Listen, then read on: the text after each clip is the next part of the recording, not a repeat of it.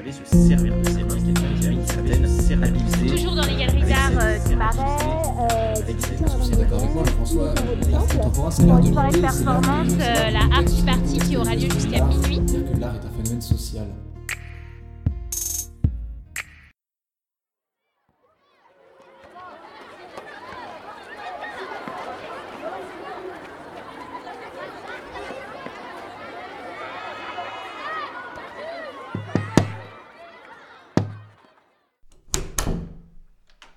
Bonjour. Bonjour.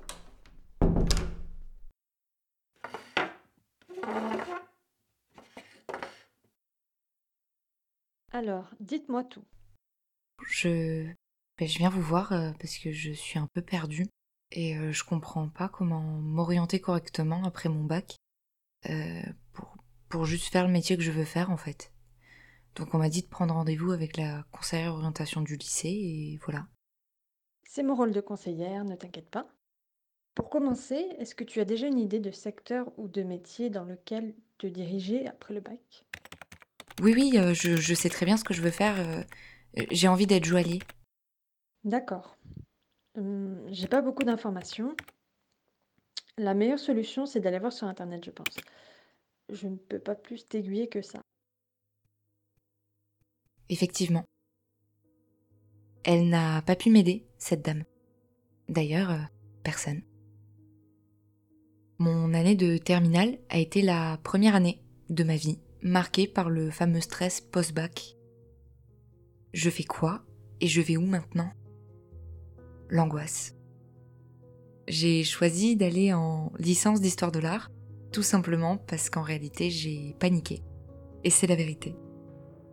Bon, par chance, ce fut un réel coup de cœur pour cette matière, et ça me rajoutait trois ans supplémentaires avant de pouvoir choisir un éventuel métier. J'avais trois ans pour réfléchir tranquillement, donc moins de pression et plus de temps. Cette panique, vous la connaissez certainement. Et puis une année passe, puis deux, puis trois, et à la sortie, on est toujours un peu paumé. Ou vous connaissez aussi certainement ces moments de gêne quand vous dites que vous faites des études dans le domaine de l'art et qu'on vous répond Mais, euh, c'est un, secteur, complètement, bouché. euh. tu veux faire, quoi, après, À chaque fois que j'entends cette question, j'ai l'impression de devoir justifier mes études, comme si elles semblaient caduques dès le départ.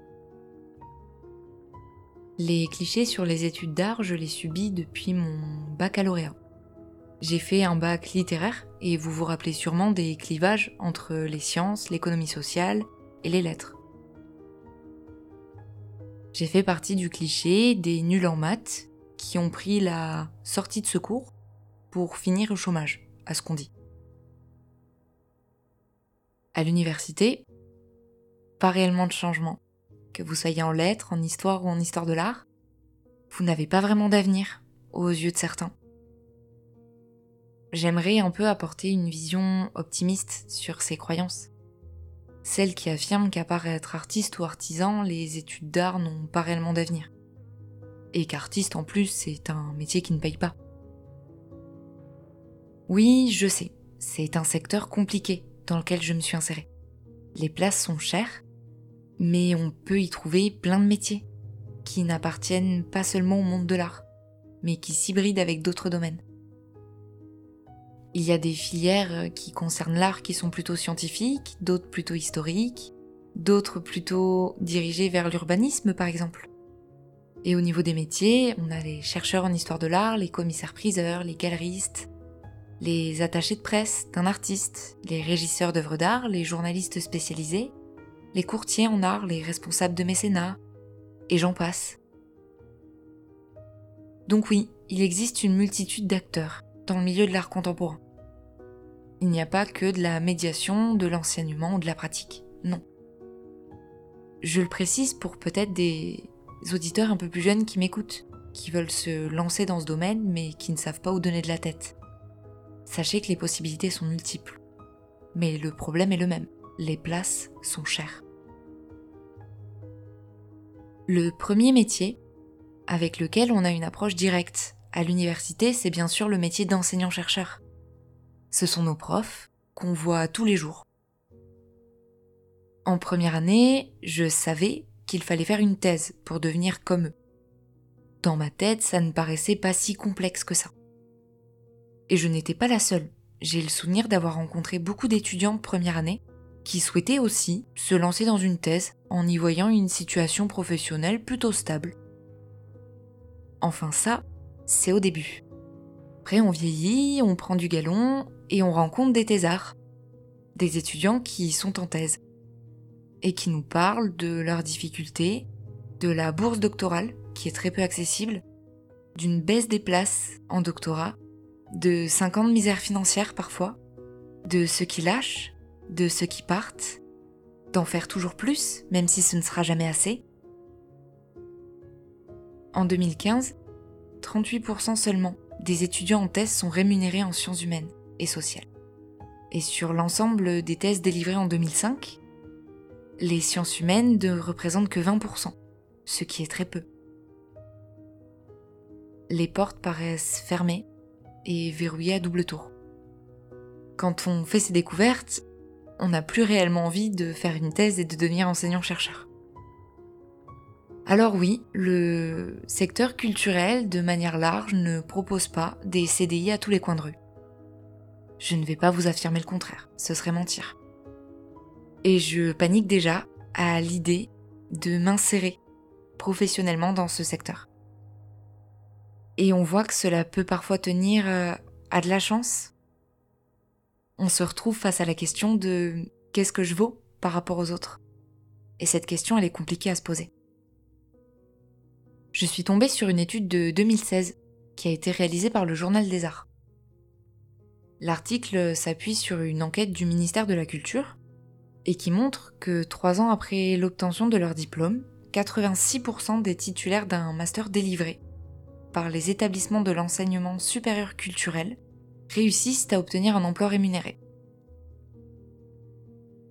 Les clichés sur les écoles supérieures d'art n'ont qu'à bien se tenir.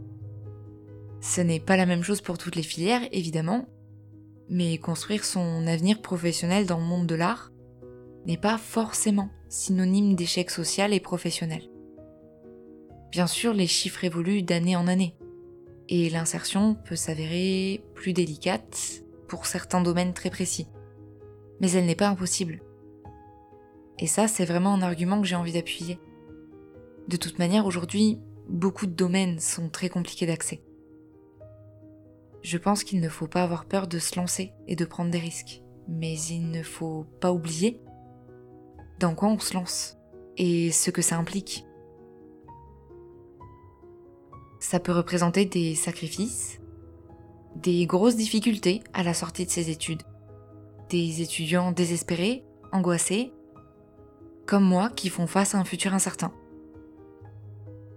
Il ne faut pas baisser les bras. Quand on sait ce qu'on veut, je pense réellement qu'on peut y parvenir.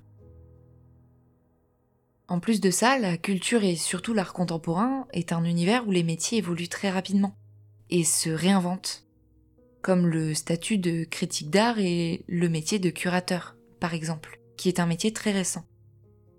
Elle est toute jeune cette profession. Ils ont pour rôle d'organiser des expositions en apportant un point de vue bien défini sur le monde d'aujourd'hui. Le métier de curateur apparaît dans les années 1960. Je vous ai déjà parlé des années 1960. Et je vous ai bien précisé que c'était des années florissantes pour l'art contemporain. Curateur, c'est un anglicisme qui signifie littéralement celui qui prend soin. Je trouve ça beau. Ils sont des électrons libres, des acteurs essentiels du monde de l'art d'aujourd'hui. Mais malheureusement, et souvent, ils connaissent une grande précarité. Le problème principal, c'est que dans ce secteur, l'art contemporain j'entends, il faut avoir de nombreux talents pour avoir une chance de se faire repérer dans le milieu. Qu'il s'agisse des enseignants, des régisseurs, conseillers de collection ou même critiques d'art et curateurs. L'impression qu'il n'y a pas de chemin clair et défini est omniprésente. On dirait qu'il faut toucher à tout avoir le plus possible de cordes à son arc. Ce que je veux dire, c'est qu'il faut déjà posséder des cordes à son arc avant de finir ses études. Donc, il faut, en parallèle des cours, des licences, des masters, des thèses, à côté des examens, des multiples projets, travailler, se forger une expérience personnelle, trouver le temps de participer à des actions associatives, à de l'événementiel, gratuitement bien sûr. On se lance avec toujours cette épée Damoclès au-dessus de la tête. Si je n'en fais pas assez, ça ne marchera pas. La fatigue psychologique et morale est très présente. Et parfois, tous les efforts donnés ne peuvent ne pas apporter de résultats. Cet aspect, en réalité, il me dérange. On dirait qu'il suffit parfois seulement d'en faire un maximum et d'avoir une liste interminable d'expériences sur son CV pour réussir. Sans compter sur la reconnaissance de nos aînés, que l'on cherche à obtenir par tous les moyens.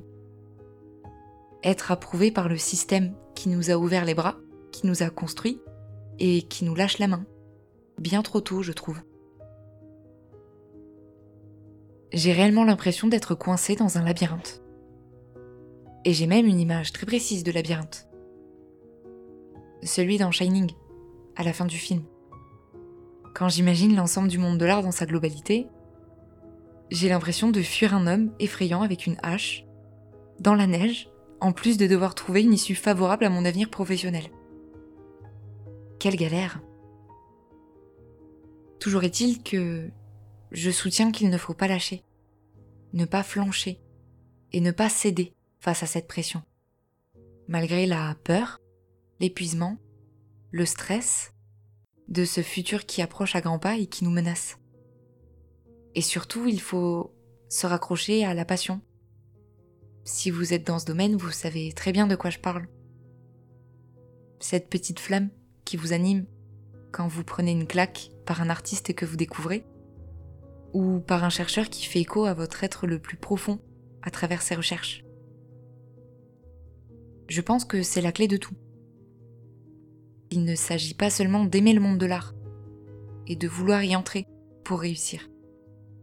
Il faut être tellement absorbé et fasciné par lui que l'éventualité d'échouer s'éloigne d'elle-même, tant on la considère comme impossible. Le pire dans tout ça, c'est que nous devons sans cesse trier les informations que nous recevons durant nos études, en plus de gonfler son CV et de se faire la main à travers diverses expériences. Comme le disait Paul-Émile Victor, et j'adore cette citation, la seule chose qu'on est sûr de ne pas réussir est celle qu'on ne tente pas.